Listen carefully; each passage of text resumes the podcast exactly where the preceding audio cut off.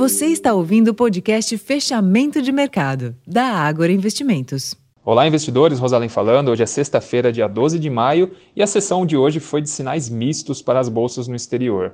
Novo recuo das commodities e também inflação menor, mas ainda resiliente no Brasil.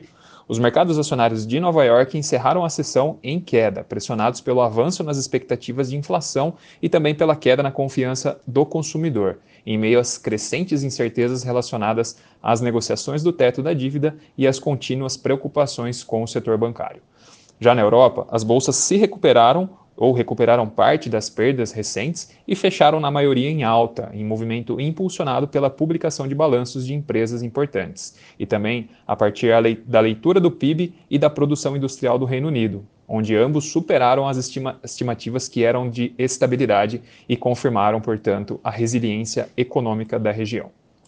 Entre as commodities, em ambiente de certa cautela nos mercados internacionais, ainda com temores sobre bancos regionais nos Estados Unidos e também com o dólar forte, o petróleo Brent caiu 1,08%, cotado a 74 dólares e 17 centos o barril, e nesta madrugada o minério de ferro também recuou 0,41% em Dalian, na China. Por aqui, o lucro acima do esperado e o pagamento bilionário de dividendos aos acionistas da Petrobras amenizaram o movimento de realização de lucros do índice, que atingiu boa parte dos ativos que compõem o índice Bovespa.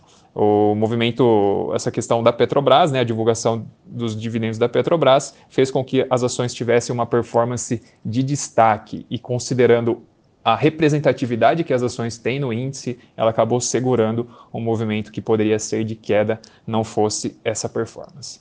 Pela manhã, o IPCA de abril confirmou a expectativa de desaceleração da leitura mensal e anual, porém os números vieram acima das estimativas e com de deterioração em sua composição. Então, essa resistência da inflação no país acaba sustentando a percepção de manutenção da Selic no curto prazo.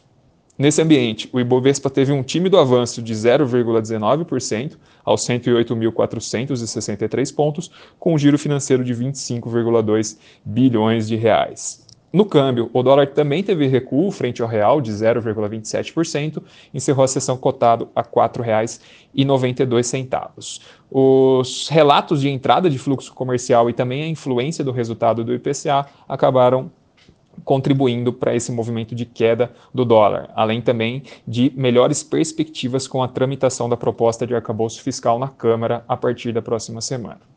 Já na curva de juros a termo, nós tivemos queda nos vértices mais longos, refletindo o ambiente de menor risco fiscal, menor percepção em relação ao risco fiscal, e uma abertura nos vencimentos mais curtos, justamente remetendo a uma perspectiva de manutenção da taxa Selic que eu comentei. Então, pessoal, esses foram os principais destaques da sessão dessa sexta-feira. Eu já vou ficando por aqui e desejando um ótimo final de semana e, claro, um feliz Dia das Mães a todas as mamães que nos acompanham. Então, até semana que vem, pessoal.